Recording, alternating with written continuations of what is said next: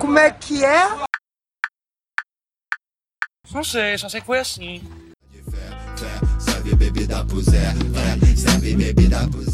Olá, eu sou o Gustavo, o Gus, quase velho, que aprendeu que viver rodeado de quem eu amo, fazendo aquilo que eu gosto, não é sacrifício nenhum.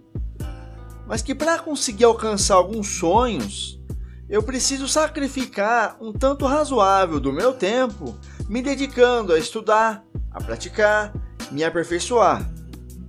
E por falar em sacrifícios, é sobre esse assunto que eu tenho a honra de poder perguntar hoje para o Babalorixá Luiz Fernando sobre algo que me perguntam com uma certa frequência até. Luiz, por que a macumba faz sacrifícios?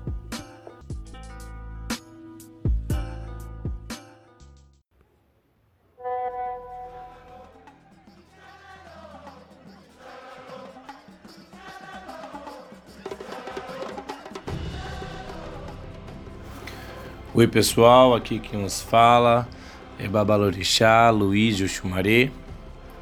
Sou ministro religioso do candomblé iniciado há 30 anos e vamos estar falando um pouquinho sobre essa religião maravilhosa, ok? E é uma honra estar aqui nesse programa com todos vocês. Bom, recebemos a pergunta por que a macumba né, faz sacrifícios e nós temos que deixar é, de antemão, claro, algumas coisinhas. O candomblé é uma religião monoteísta, viu? Que acredita na existência da alma e na vida após a morte. A palavra candomblé significa dança ou dança com atabaques e cultua os orixás, reverenciados por meio de danças, cantos e oferendas. Já a macumba é um antigo instrumento de percussão de origem africana, semelhante a um reco-reco, um reco-reco de madeira usado muito também em sambas, pagodes, escolas de samba. Enfim, no Brasil, o termo macumba passou a referir-se também de forma pejorativa, ofendendo as religiões ligadas ao culto africano. E isso é uma lástima porque acabamos percebendo, é claro, que o preconceito já impera na forma de nomear ou citar uma religião tão milenar assim. Pois bem, o candomblé é a prática das crenças africanas trazidas para o Brasil pelos escravos, tá? Os negros escravizados aqui em nossa terra. Então é uma religião afro-brasileira. Nós temos os segmentos africanos, mas foi adaptado aqui para o Brasil. É, também existe um pouquinho em sua história a mistura com o catolicismo. Isso é muito importante falar que durante muito tempo os escravos foram proibidos de continuar com sua religião. Então tinham que usar as imagens dos santos da Igreja Católica para escapar da censura imposta não só pela igreja, mas também pelos oficiais da polícia na época. Isso explica um pouquinho do sincretismo encontrado no candomblé no Brasil, algo que nunca você vai conseguir verificar na África. Um exemplo é a questão de fazer a comparação de Nossa Senhora da Aparecida com Mãe Oxum, Orixá Oxum a deusa do amor, como fazer a comparação de Santa Bárbara, a Oiá em Ançã, Rainha dos Ventos, Nossa Senhora dos Navegantes, a Iemanjá, São Jorge Algum e assim dentre muitos outros. Essa mistura entre as religiões dar-se a questão da censura que os africanizados e escravizados tiveram ao chegar no Brasil tendo em vista que todos os cultos, a princípio, eram feitos nas suas celas, nas suas senzalas, onde eles tinham pouca iluminação e pouco recurso para atender às necessidades da, das suas divindades. Nos dias de hoje, porém, Muitas casas de candomblé não aceitam sincretismo e buscam retornar às origens africanas, quebrando um pouquinho aquela questão de que é, Santa Bárbara não é Inhansã, assim como Nossa Senhora Aparecida não é Oxum. Nós temos uma mistura de orixás de várias regiões do continente africano, não só da Angola em si, mas também da terra de Queto, na terra de Efon, algo que vai diversificando e miscigenando não só o culto lá na África, mas também a aplicação aqui no Brasil. Uma das coisas muito importantes que devemos apontar é que o candomblé como prática religiosa ganhou nitidamente na Bahia lá nos meados do século XVIII e só foi de fato é, no século XX que definiu-se o seu corpo espiritual, ganhando grande forma, somando mais de 2,5% da população nacional, isso de forma declarada. Atualmente nós temos vários, é, posso até dizer milhões de praticantes em todo o Brasil, mas apenas 2,5% no último censo é, se declarou candomblessista. Assim, nós temos também a questão não só do direito adquirido, como de vários tombamentos de terreiros tradicionais. Grande parte na Bahia, mas também temos no Rio de Janeiro, também temos no estado de São Paulo. E caímos por fim a pergunta mais polêmica que norteia a religião de matriz africana é o porquê acontece o sacrifício. Os rituais são realizados por meio de cânticos, danças, batidas de tambores, oferendas não só vegetais, minerais, mas também ao sacrifício de alguns animais. E isso é o que eu gostaria de explicar de uma forma um pouco mais sucinta a todos vocês.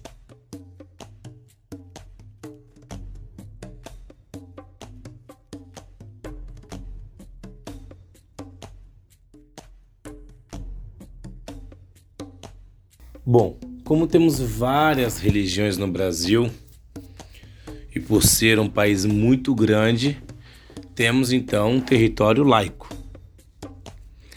tendo em vista que a religião católica tem o maior número de seguidores. Depois temos a evangélica, o espiritismo de Umbanda e Candomblé, o islamismo, o judaísmo, enfim, muitas outras também.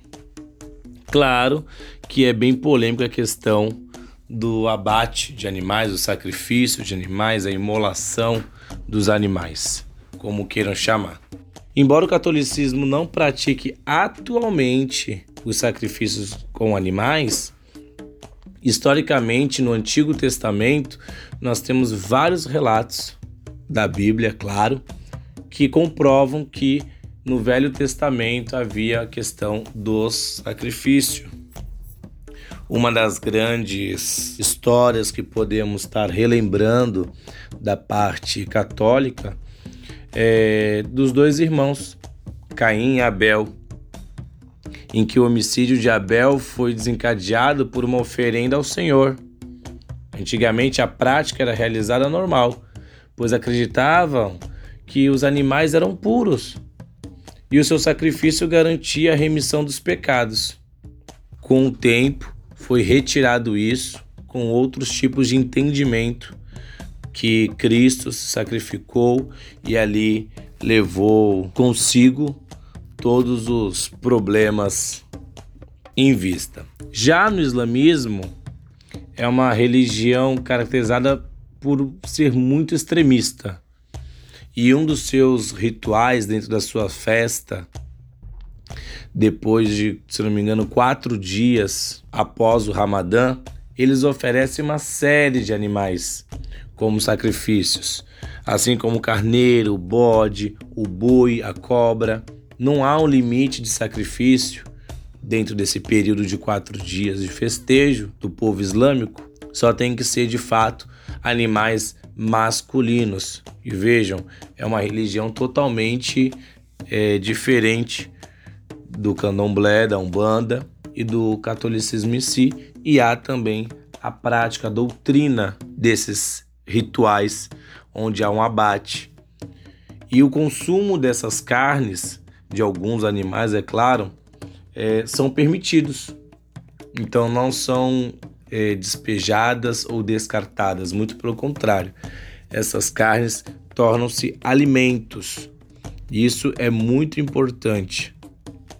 Muito importante frisar dentro da, desse tema abordado que nem todas as carnes dos animais são descartadas. E não podemos falar que essas pessoas são, como muitos diriam, pecadoras, né? Até mesmo porque há o entendimento de que todas as oferendas destinadas aos deuses são para um livramento. Já as religiões de matriz africana conhecida mais como Candomblé e Umbanda aqui no Brasil, é bom ressaltar também que a Umbanda tem bastante base católica e espírita, mas também há a questão das suas oferendas com os animais. Há um tempo atrás, alguns anos atrás, a Umbanda branca não tinha o sacrifício. Com o passar do tempo, foi dando ali aos orixás outros tipos de animais. Visto que a religião tem relação estreita com a natureza, a oferenda de animais, vegetais, minerais está na base da organização religiosa. Nem todos os animais são utilizados nos rituais, tá? Existem os animais específicos. Ah, mas vão me questionar. Por que há esse tipo de sacrifício? Por que, que o orixá vai pedir um animal como uma oferenda? O sacrifício do animal serve como uma oferenda ao orixá para que ele descarregue as energias negativas da pessoa, que é transferida ao animal, abatido em seguida. O ritual, de fato, né, de corte, é realizado por um sacerdote específico. Não é qualquer pessoa, não é em qualquer situação. São ofertadas várias partes desse animal ou desses animais com uma determinada oferenda. E toda a sua parte restante, sua carne, é dividido dentro do seio daquele lê. E lê significa casa, ele é a casa da força. É muito importante é, frisar que durante muito tempo, não só na Bahia, mas em muitas casas, muitos terreiros, sustentavam-se é, através desses abates, pois muitos não tinham nem o que comer. Bom, desde março de 2019, o sacrifício de animais foi incorporado pela Constituição Federal. Então é uma prática altamente constitucional.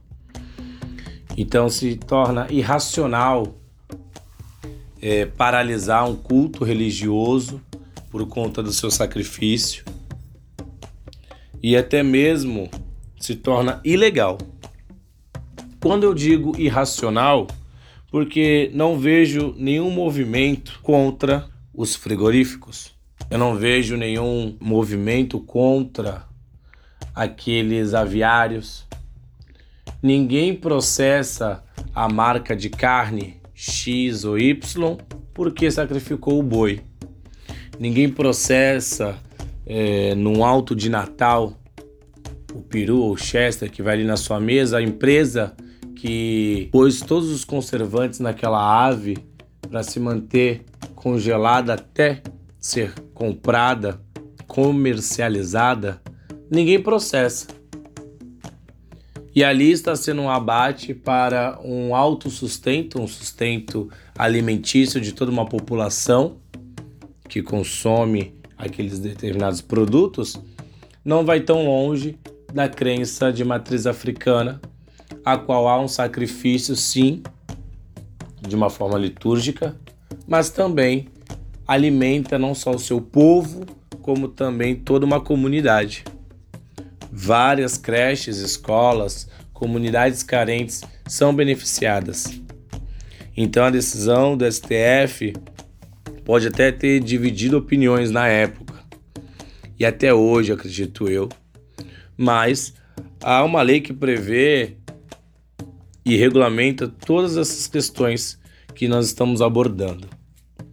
Então, devemos parar de olhar o candomblé ou a umbanda como uma religião que cultua ou incita a questões demoníacas, muito, muito pelo contrário.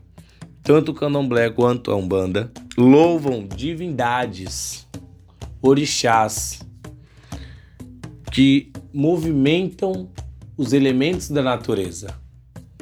Elementos da natureza estes que não foi o homem que os criaram, e sim uma figura divina. Utilizam de grãos, de folhas, de ervas.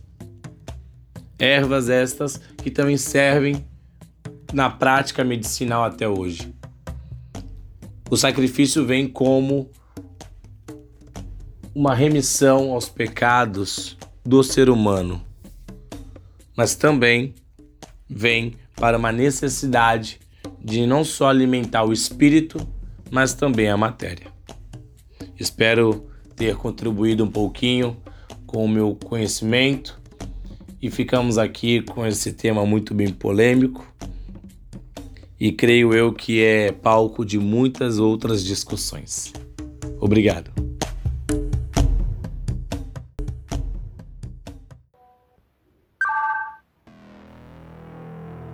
Muitíssimo obrigado, Luiz.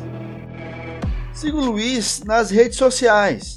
Sua arroba no Instagram é arroba Baba Luiz Felipe, com dois L's.